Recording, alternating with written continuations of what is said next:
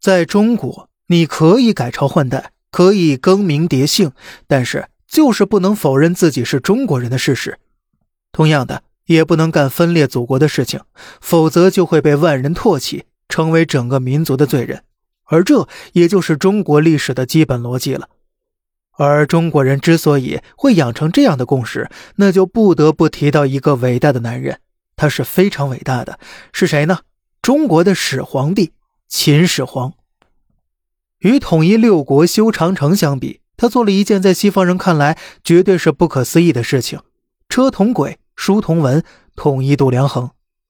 春秋战国时期，各国有自己的标准，每个国家从兵器、桌椅、板凳、锅碗瓢盆到马路，以至于生活中的一切一切，全都是不一样的。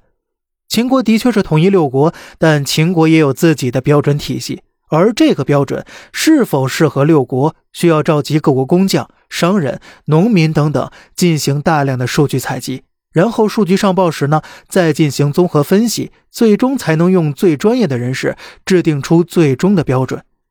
可是您要知道，那并非是一个有互联网、有高铁的年代呀。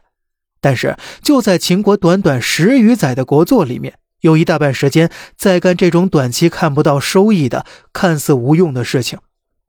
这件事换做任何一个现在你看到的中国的企业家们，他都是不可能做出的一个非理性的决策。可是秦始皇恰恰就是这样做了，也做到了。他把各国的文字、马路、生产工具等等等等，全部都定下统一的标准。从此之后，在华夏这块土地之上，大家用着相同的文字，大家的车辆可以肆无忌惮的穿行，各国商人、农民可以无限制的交易和耕作。以前那种障碍，现在全部消失了。无论你是秦人，亦或是齐人、楚人，或者是韩赵魏国人，你可以在任何地方顺畅的生活下去。而从那之后呢，中国人都明白了国家统一的重要性。这呀，才是中国人强大凝聚力的根源所在。所以，秦朝虽然亡了，但在世界各国帝王的评价中，他都一直处于最高或者接近最高的位置。因为单就凝聚和延续中华文明这一条，就足以让他彪炳世界史册了。